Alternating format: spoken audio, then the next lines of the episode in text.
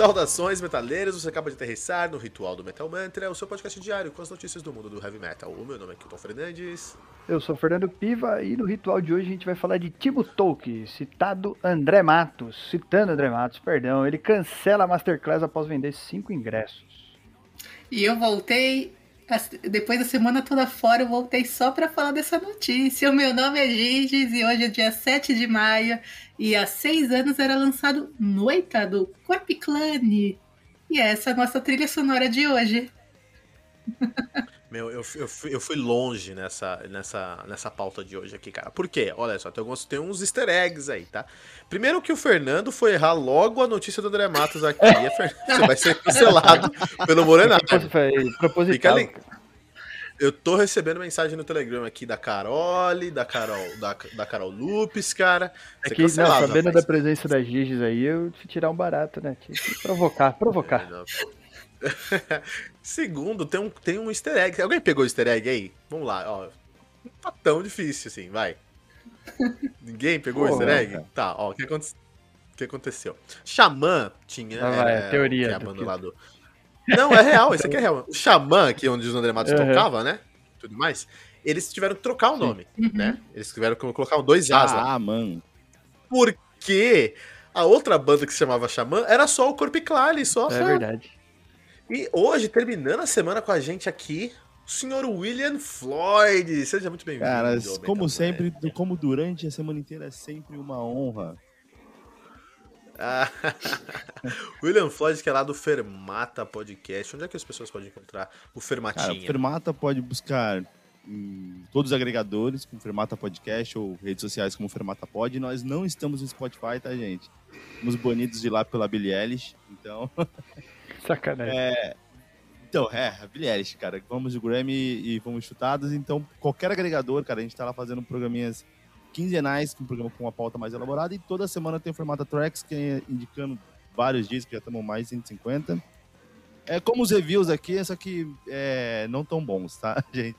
Só quando os convidados aparecem lá, que fazem cada álbum, cara, que você nunca imaginou ouvir na vida e é muito bacana.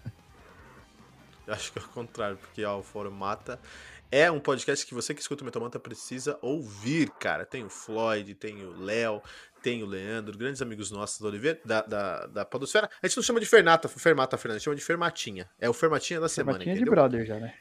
Opa! Porque a gente cresceu...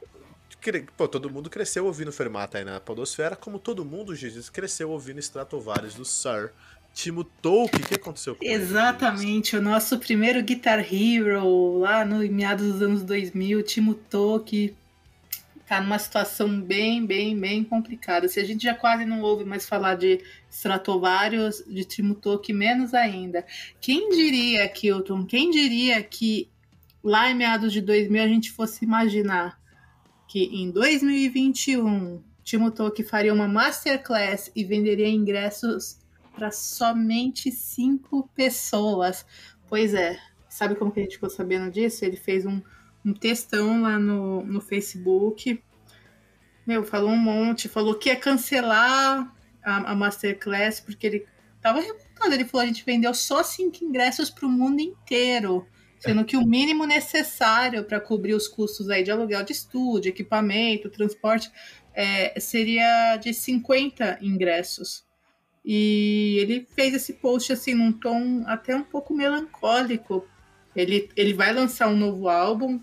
Ele nem comentou muito disso ali, mas ele falou que se o álbum seguir essa tendência aí de, de, de número baixo de vendas e tudo mais, ele não vê outra alternativa a não ser encerrar a carreira, porque ele fala, né? Ah, vocês não têm dinheiro para participar das minhas coisas, comprar meus álbuns, mas eu também tenho dinheiro, eu também tenho que pagar conta, também tenho boleto chegando aqui na Finlândia. Já não era fácil ser músico antigamente, agora aí com a pandemia tá pior ainda. Uh, enfim, fez todo um chororô, bababá. E aí ele fez uma, uma declaração, Piva, que foi tá sendo um pouco polêmica entre os fãs do nosso querido André Matos. O que, que, ele disse? Bom, o Tolkien. Não, é- mas, não, segura, segura, segura o Matos, é. segura o Matos aí, porque quando a gente começou a falar de Matos é um, é um turbilhão, não para. Vamos falar sobre o Tolkien primeiro, a gente vai chegar no Matos tá. lá. É, Fernando é, Piva, eu. Tolkien. o Tolkien, o Tolkien não vendeu, o Tolkien vendeu cinco ingressos porque ninguém quer saber do Tolkien ou porque ele não sabe vender? Porque ele não sabe vender. A Masterclass dele tinha que chamar é, a aliança. Como é que é? As duas torres, alguma coisa assim. Aí chamar mais atenção, né? a aliança do anel, de repente ia funcionar melhor na venda. É, se confunde um pouco ali, compra sem querer. Não, brincadeira à parte. brincadeira à parte, cara. Não sei, eu acho que é culpa individual dele. Não é, ou ele foi mal assessorado em buscar os caminhos de venda, porque hoje em dia, do mesmo jeito que a internet está aí para qualquer um, não é qualquer um que, que se, como é que fala, se empodera dela, digamos assim, né? Consegue fazer bom uso. Ou o problema tá com ele mesmo, galera não acha que vale a pena um masterclass com ele, ué. Posso dar meus dois centavos ah, é, aqui, mas... rapidinho? Aqui tô... Pode, pode. Eu, não, pode que eu vou fazer uma pergunta para você, você já faz a, responde a pergunta e faz seus dois centavos também. Que acontece é o seguinte: recentemente, o, o mano do Nightwish lá, o Rei Tala, ele abandonou a carreira de músico. Ele falou: Eu não acredito mais na carreira musical. E dinheiro ele tem. Muito dinheiro, é, na verdade. E o Tolkien. E o Tolkien olhou aqui e falou: Não, se não der certo aí, eu tenho boleto, eu vou abandonar. O que, que você acha aí? Será que os dois abandonaram pelos mesmos motivos? Será que o dinheiro faz a diferença na indústria da música? E acrescenta seus dois centavos. Então, vamos lá, cara. É, relacionado ao Ietala, cara, a música perdeu muito, porque o que ele vem fazendo desde a entrada do Nightwish é muito relevante pro, pra cena, né, cara? Inclusive cantando e tudo mais, trouxe esse elemento novo. E é um músico muito respeitado, né, também. Esse, e sim, não sei como que é, funcionam as finanças do, da banda do seu Holopine, né? Mas até então é o único que a gente vê reclamando, né? A Flor Hansen tá lá, amores pela banda, bem puta também faz muito tempo. E quem saiu, além da que foi demitida, porque. E a, a Net também é porque tá, tá pirando. Então, assim, eu acho que o clima do Nightwish. É... Mas ele foi o único que. Ele foi o único que casou com brasileira também, né? Então, é... aí, cara, tipo. Ele saiu, não sei, ele esperava talvez um pouco mais. E, e se desgostou, mas eu acho que ele tava num patamar muito alto. Eu não sei se ele queria crescer mais do que aquilo. O Talk é diferente, cara. O Talk, pra mim, ele, ele foi. O Stratovarius foi a, a banda que ensinou o heavy metal na época do Infinity ali, cara, quando vi o clipe de Hunt Hagen Low, uhum. os álbuns da, do metal melódico, né? Cara, mas assim, ele tá colhendo muito dos frutos do, do ego que ele acarretou quando ficou famoso, tá ligado? Acho que assim, fã de música tem muito de puxar também é, as tretas, cara. Ele acabou com o Sartovarius, ele voltou com o Sartovarius, ele contratou uma tal de Misca pra cantar no Sartovarius, que eu nunca nem vi essa pessoa. Depois de muito tempo, ele fica nessa bipolaridade dele toda, cara. Tipo, ele meio que. Cara, ele acabou com, uma das maiores bandas de metal melódico, no auge ainda, né? E aí depois abriu mão, né? Depois ele, ele viu que, cara, acho que quando ele se ali, falou: peraí, eu não quero, não vou conseguir mais tocar. Então passou a bola pra frente. Eu acho que o Stratovarius tá relativamente bem, cara. Eu vi o Stratovarius uma vez só e já não era com o Talk. E, porra, showzaço. A banda tá muito boa ainda, né? lança coisas relevantes. Na questão do Tolkien, cara, eu acho que sim. Eu gosto muito do trabalho que ele fez, mas essa questão de ego dele, porra, o, o que ele vem lançando depois que se Stratovarius não, não, não, não dá um, um álbum mediano do Stratovarius que, que sai agora. Então, tipo, ele lançou Sinfonia, que pô, um fracasso, e, cara, tipo, pra você ver que não é pessoas apenas que fazem um, música boa, né? Tipo, tem que ter uma química, porque, porra, André Matos, Timo Talk, o Oli Crush, cara, gente boa pra caramba, ele não fez um álbum bom pra caramba. Então, assim, acho que ele tá caindo num ponto que a criatividade dele tá indo embora. E, assim, não se compõe uma Stereo to Heaven por dia, né, cara? Então, acho que ele tem que ver que, já que, que, que o auge dele foi, cara. Ele não tá aceitando isso. E se for o caso dele parar ah pra fazer outra coisa, cara, tipo, não tem nenhum problema nisso também. Mas do Dream Space para até o Elements Part 1, a gente tá falando de 92 a 2003, 9 anos, ele fez uma Star Starway to Heaven por álbum, cara, é impressionante. Mas eu concordo com você absolutamente no seu argumento. Só uma coisinha, eu tava conversando com o Charles Souls, lá no nosso querido uh, grupo do, do Backstage, do Metal Mantras, né? E a gente conversou exatamente sobre isso, assim. Gente, eu falei, vou fazer um episódio aqui do, do, do, do nosso podcast falando porque é, o time Tolkien explica pra gente como é que você faz álbuns medíocres com os maiores nomes da indústria. É impressionante como ele consegue fazer, é, é um mágico. Então, uma pergunta pra Giges, que aí você já depois responde a pergunta e já emenda do André Matos, tá, tá bom? É, o, o- o- a gente fala que o Tolkien não sabe vender, e por isso ele tá passando por isso, a gente acha isso chato. O Bittencourt foi aprender a vender com o maior vendedor da internet, virou um coach de internet, e a gente fala mal. E aí, a gente quer que os músicos vendam ou a gente não quer que os músicos vendam? E aí você já emenda o André Matos aí. É, isso A, é. a gente quer um pouco de. de- O Bittencourt, o, Bit, o Bittencourt tá vendendo o chapéu dele, Floyd. O chapéu dele tá vendendo. Ah, mas peraí, não é qualquer chapéu. Um chapéu com desenhos feitos pelo Bittencourt com canetão, gente. Viu É. como dá certo a estratégia? Uau, Mas é isso. Bom, o, o, Tolkien, o Tolkien não vende, o Tolkien faz uma masterclass de um dos maiores nomes da guitarra do mundo, vende cinco ingressos, a gente reclama. O Bittencourt me vende um chapéu industrializado com só impressão do que ele fez lá, e a gente reclama. A gente quer que os músicos Eu vendam acho que o Tolkien ele tem um, um agravante extra ali, aí. Não, não só da, a questão de manejo aí da imagem dele e tudo mais, mas é que ele nunca foi uma pessoa muito carismática, né?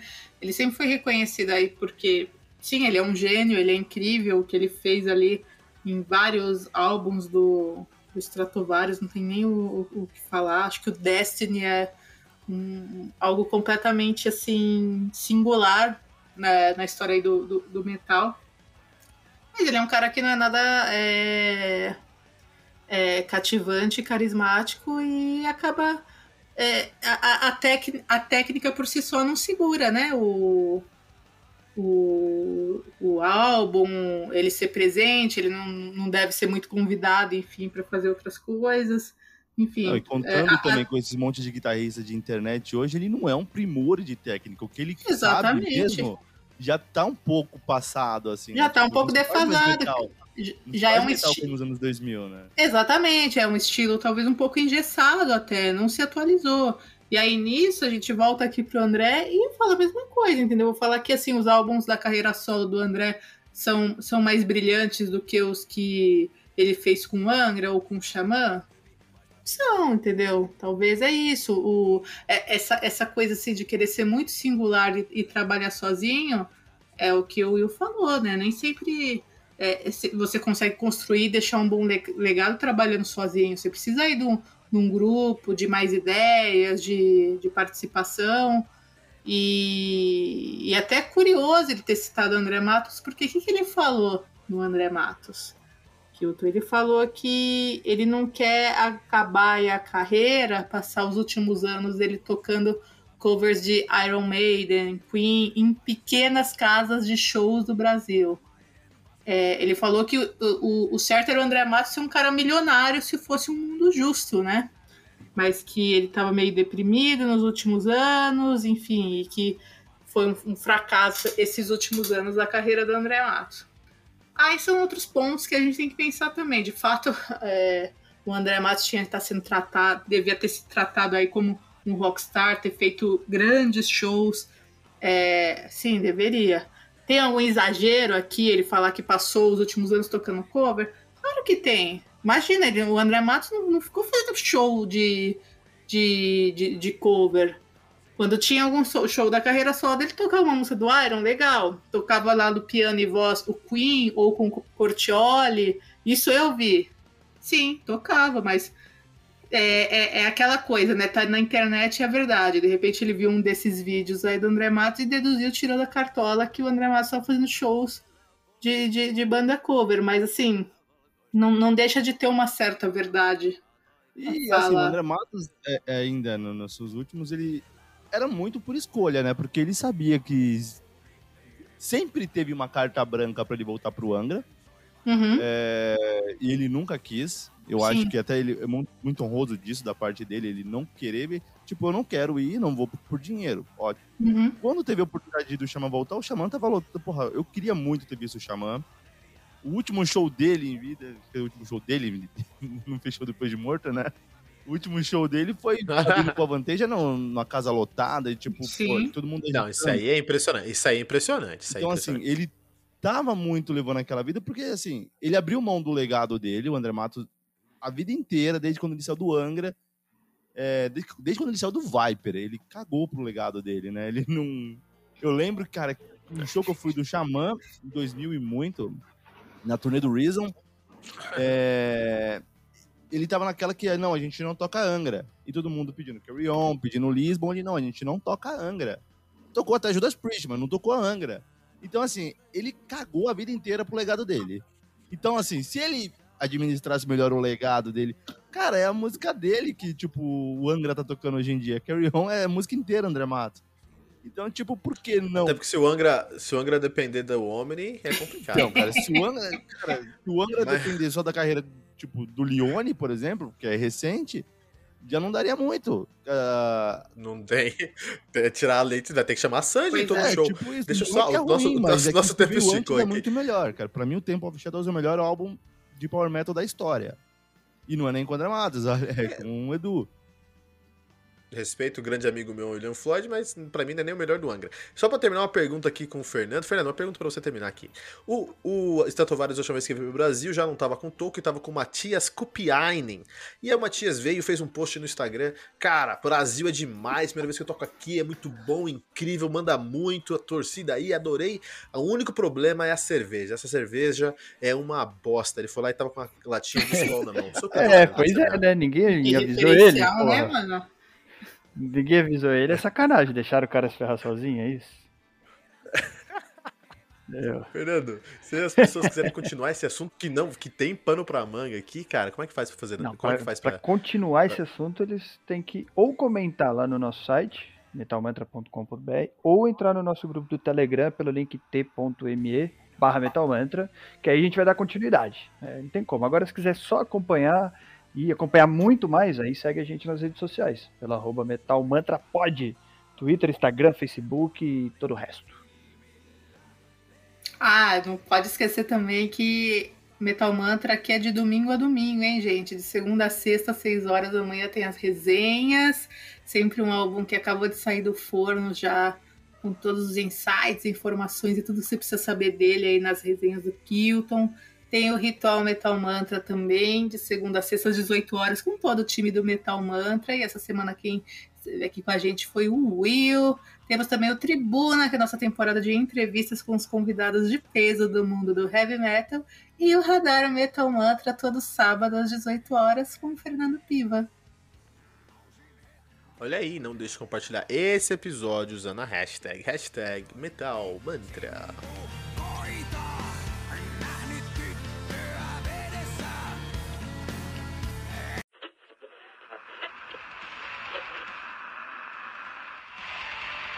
Ficamos por aqui com mais uma edição do seu podcast diário sobre o mundo do heavy metal. Esse é o Metal Mantra, o podcast onde o metal é sagrado. Não esqueça de deixar seu comentário no nosso site metalmantra.com.br.